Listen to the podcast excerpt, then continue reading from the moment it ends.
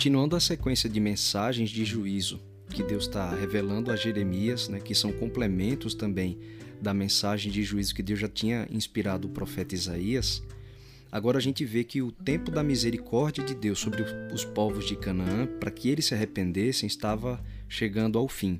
Todos tinham tido a oportunidade do arrependimento, de alguma forma, e Jeremias 49 registra, num capítulo só, diversas profecias de juízo sobre vários daqueles povos do Oriente Médio que durante tanto tempo tiveram oportunidade de se arrepender e abandonar as práticas abomináveis que as suas divindades exigiam e eles não quiseram. Né? Aquelas divindades de Canaã eram a referência moral para aqueles povos e a gente vê que aqueles deuses que eles adotavam incentivavam coisas absurdas, né? todo tipo de imoralidade sexual, violência contra a vida, assassinato de crianças, né? tudo isso era cultural porque era incentivado pelo padrão moral dos, dos seus deuses, Moloque, Baal, Astarote e assim por diante. Desses povos que habitavam ali em Canaã, a gente tem os Amonitas também, que é a primeira nação a ser elencada nessa série de profecias de Jeremias 49. Os Amonitas eram uma nação irmã dos Moabitas, que a gente viu no capítulo anterior. Amon ele foi irmão de Moabe e ambos eram filhos de Ló.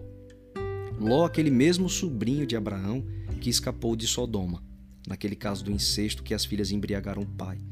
Jeremias 49 eh, também anuncia um juízo sobre os Edomitas, que nesse caso eram descendentes de Esaú, Esaú, irmão de Jacó, que portanto era neto de Abraão.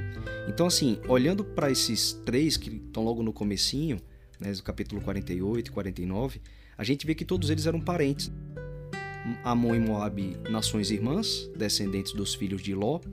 Ló era sobrinho de Abraão. Os israelitas eram filhos de Jacó, neto de Abraão. E os edomitas eram descendentes de Esaú, que era o irmão de Jacó.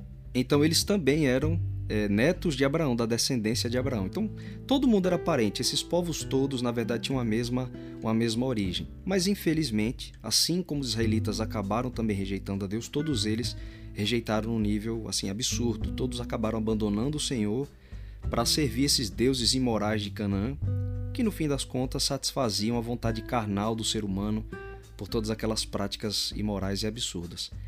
Deus durante muito tempo insistiu pelo arrependimento de todos esses povos, de muitas maneiras, mas todas as vezes que as práticas deles né, chegavam a um nível insustentável, realmente essas abominações se tornavam um mal generalizado, se Deus não intervisse, eles mesmos se matariam. Imagine uma nação em que, por exemplo, é, o estupro é uma coisa natural.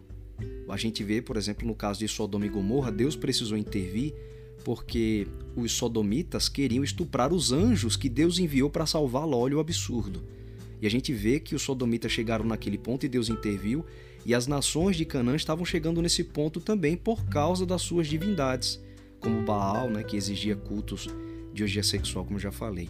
Então, Deus precisava intervir a fim de conter o avanço desse mal generalizado. Então, ele permitia que um outro reino, um reino de fora, viesse para dentro dessa região e ele servisse como instrumento de juízo em cima desses povos de Canaã. Como Deus fez, por exemplo, com o próprio povo dele de Israel, permitindo é, a invasão de Babilônia em cima da nação de Judá. Então, Jeremias 49 registra essas e outras nações também ao longo do capítulo que chegaram a esse mesmo ponto de mal generalizado, como Damasco, Arábia, Elão. Todo esse cenário de juízo aos povos de Canaã daquela época, eles servem para a gente como ilustração do juízo que Deus vai trazer para conter o mal generalizado do mundo no fim dos tempos. É disso muito que trata o livro de Apocalipse, usando essa mesma imagem do juízo inclusive se apropriando também dessas mesmas nações como símbolos.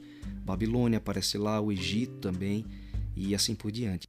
Só que desse, dessa vez, como ficou profetizado no livro de Apocalipse, não vai ser novamente uma nação terrestre que vai dominar a outra.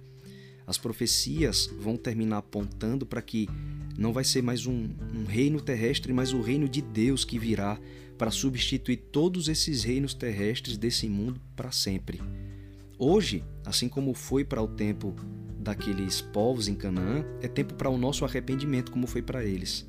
Antes que os juízos venham para encerrar os reinos desse mundo e a gente finalmente, todos os remidos, arrependidos e transformados por Cristo, a gente possa entrar no reino de Deus, onde não haverá mais maldade, onde não haverá mais substituição de reinos, e reinando com o Senhor a gente vai poder viver para sempre.